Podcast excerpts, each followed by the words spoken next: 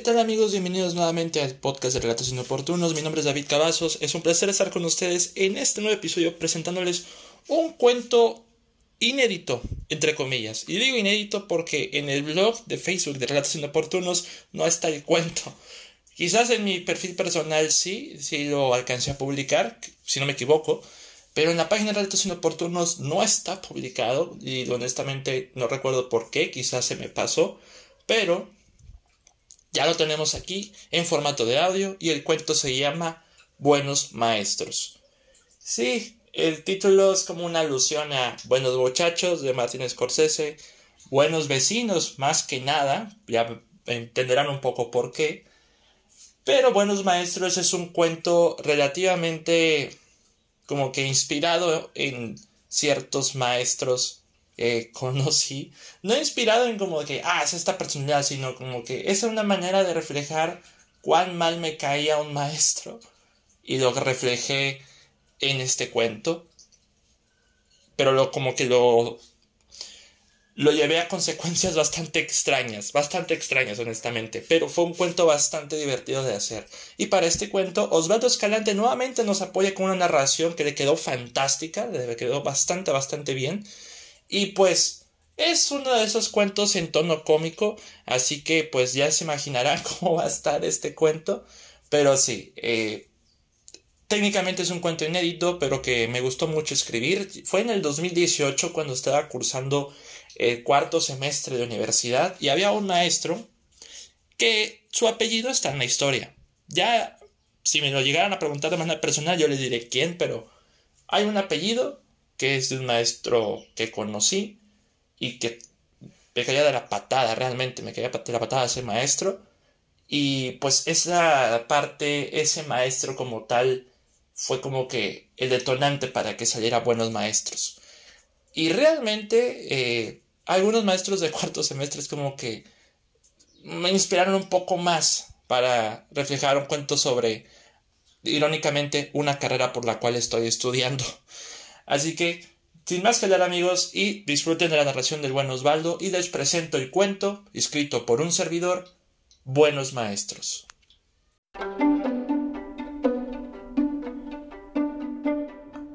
En un miércoles que estaba a punto de anochecer, todos los alumnos de la secundaria número 41 salían para volver a sus hogares a hacer sus deberes. Cuando la escuela estaba vacía y ya había anochecido, pues pasaban de las nueve de la noche, una pequeña luz se distinguió en medio de la aparente oscuridad. Venía del aula 4 en el salón 7. Las luces del salón estaban encendidas. Algo estaba a punto de llevarse a cabo. Cuatro maestros, todos rebasando los 40 años, entraban ahí con algo de sigilo.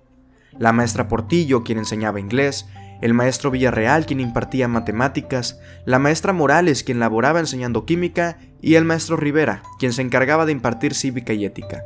Se encerraron en el salón, arrastraron cuatro pupitres y prepararon el salón con la computadora funcionando.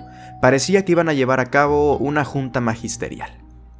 Buenas noches a todos. Rivera se puso enfrente de todos para manejar una presentación hecha en PowerPoint y dar por iniciada la reunión.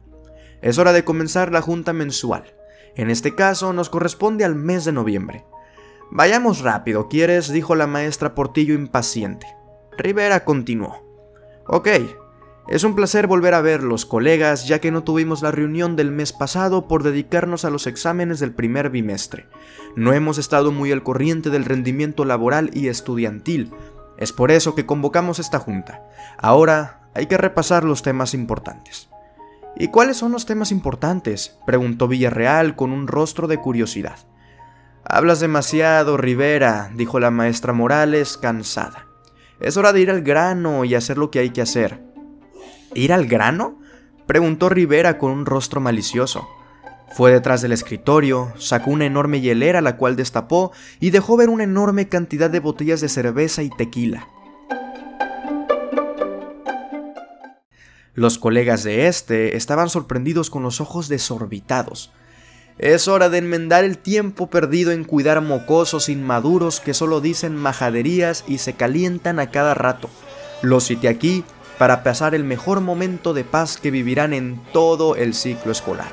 Esos mocosos desquiciados no saben que son cerdos que van directo al matadero y nosotros nos divertiremos con ello. Vaya, hasta que dices algo con sentido. Chingón, dijo Portillo tomando una cerveza.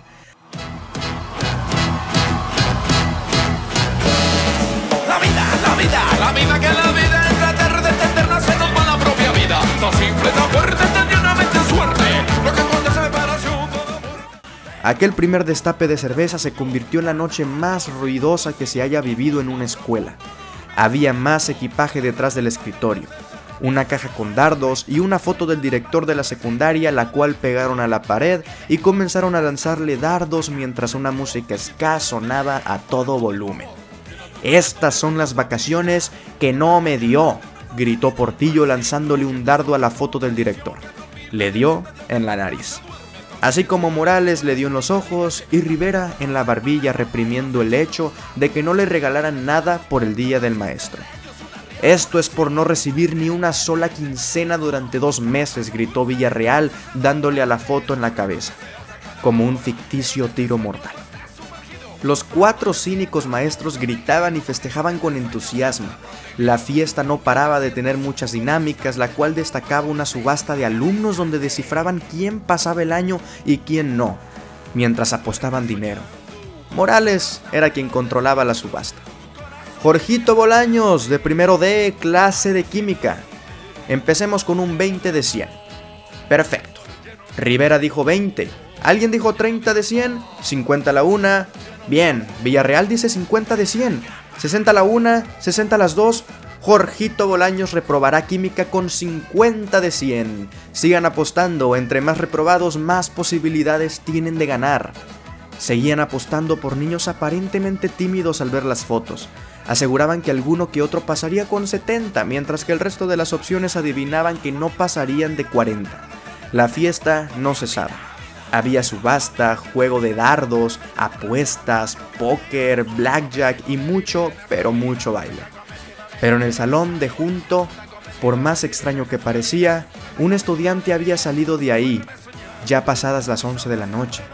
Bostezaba y se rascaba la cabeza. Tenía la actitud más despreocupada del mundo. Ah, no debí dormirme en la sala de computación. Al menos mis padres no están en casa ahorita. ¿Qué diablos es ese ruido?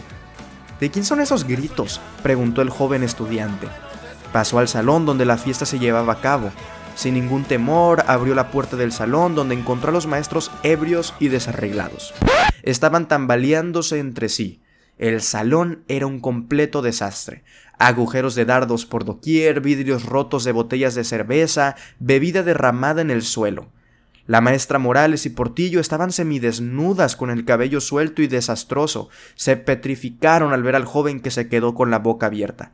Cruzaban miradas de miedo. ¿Quién chingados eres tú?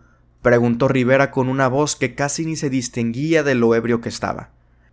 Para su desgracia, el joven sacó su celular de manera rápida, tomó una foto soltando un brillante flash y huyó corriendo con una velocidad impresionante. Sin que ellos quisieran, la fiesta había acabado y sabían que no terminaría bien. Los cuatro se quedaron inmóviles, estaban asustados y se dieron cuenta de que tarde o temprano habría consecuencias.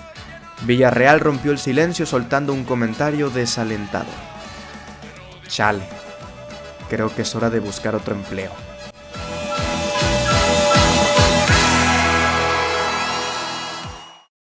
Y ahí lo tienen amigos, buenos maestros. Sí, muy buenos maestros. Pero espero que les haya gustado mucho este cuento, que lo hayan disfrutado. De antemano, muchas gracias al buen Osva por nuevamente apoyarnos con su narración. Me alegra mucho el resultado final, que se haya metido un poco en personaje también y, en los diálogos. Y eso es algo que digo, valoro mucho cuando alguien narra alguna historia mía o, una historia de alguien más, que se comprometan con, con los personajes. Y pues, ni hablar amigos, digo, eh, para que vean cómo terminó el cuento, terminó de la manera más justa que pude haberlo terminado, porque esos maestros son tan despreciables que merecen lo peor del mundo y pues tenía que pasar lo que tenía que pasar. Porque sobre todo eso de que un chico que se quedara en la escuela dormido hasta muy noche, sí ha ocurrido. He escuchado anécdotas.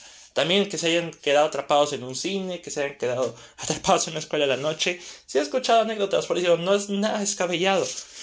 Pero realmente eh, me agradó mucho cómo esto de estos maestros alocados, tipo Buenos Vecinos, la película con Seth Rogen, que se estén festejando entre los cuatro y que estén vueltos locos, pero con música muy de ellos, o sea, sí, es música, música ska, pero como seleccioné la canción del gran silencio de Duerme soñando, es como que es una canción ya muy de su generación, muy de su generación, y porque originalmente iba a elegir la canción de Ike de Inspector, o la de Amargo Dios de Inspector, pero dije, no, no suena como una música de fiesta, como que la letra de la canción es como que más una canción de desamor, pero ya cuando elegí eh, El Gran Silencio, la canción Duerme Soñando para la versión sinfónica, para, para que vean que gustos finos, la versión sinfónica eh, para esta historia como que suena más como que de fiesta, como que más este alocado, como más de acuerdo a la acción que ellos pues están todos ebrios.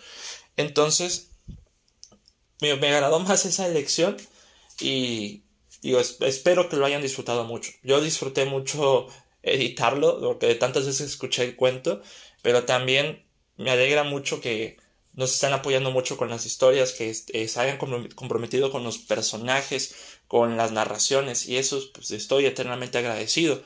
Y pues ni hablar amigos, espero que les haya gustado mucho el cuento. Por mi parte me pueden seguir en Twitter como arroba davidcad21. También pueden seguir al podcast en Spotify, Anchor, Google y Apple. Y Apple Podcast va a estar muy pronto. El blog de Relatos Inoportunos, la página de Facebook, la pueden seguir con el mismo nombre. Y si les interesa escuchar mi otro podcast, es La Cueva del Cine, pueden escucharlo en Spotify, Anchor, Google y Apple Podcast. Ahí sí se pueden escuchar en Apple Podcast. Entonces amigos, ni hablar. También pueden contactarme para, si quieren compartirme sus narraciones, ya sea a través de mi Twitter por mensaje directo o por mi correo en cavazosd5.gmail.com. Muchas gracias por escucharme. Mi nombre es David Cavazos y nos escuchamos para el próximo cuento. Hasta la próxima.